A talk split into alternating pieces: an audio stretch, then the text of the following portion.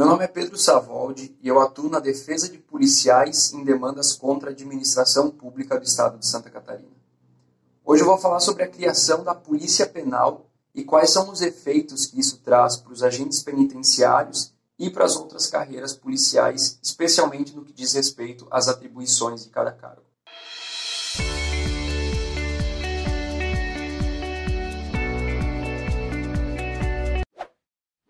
Congresso Nacional aprovou nesse último mês a PEC 372/2017,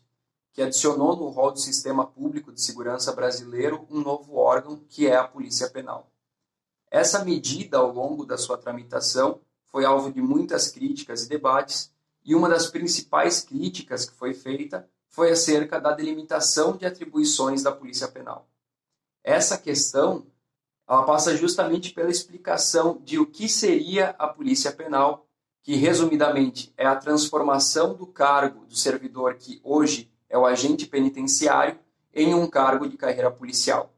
Ou seja, com a criação da Polícia Penal, esses servidores, que hoje são agentes penitenciários, passariam a compor esse novo órgão policial e, com isso, passariam a ser responsáveis pela segurança dos estabelecimentos penais, o que inclui também a escolta e a custódia dos presos, algo que hoje é feito pelos policiais civis e pelos policiais militares. O autor do projeto, o ex-senador Cássio Cunha Lima, do PSDB, apontou dois objetivos que o projeto visava. Um seria conceder aos agentes penitenciários os mesmos direitos e benefícios que são concedidos aos policiais civis. Isso a gente vai tratar de maneira mais específica em um próximo vídeo. E o segundo objetivo era justamente essa redefinição de competências para liberar os policiais civis e militares das atividades de transportes de presos. Embora isso seja um ponto positivo, já que agora a Polícia Civil e Militar pode contar com um maior efetivo para exercer outras atividades. Uma crítica que foi feita nesse ponto por muitos deputados e senadores era um certo receio de que essa transformação do agente penitenciário poderia resultar na criação de uma série de novas atribuições a esses servidores, sobrecarregando ainda mais essa função, que já é considerada sobrecarregada, inclusive sendo considerada a segunda profissão mais perigosa do mundo pela OIT, a Organização Internacional do Trabalho. E essa preocupação por parte dos deputados e senadores era algo relativamente justificável, já que o projeto inicial previa a possibilidade de que o chefe do Poder Executivo pudesse criar novas atribuições para as polícias penais, além daquelas que já existem para os agentes penitenciários hoje.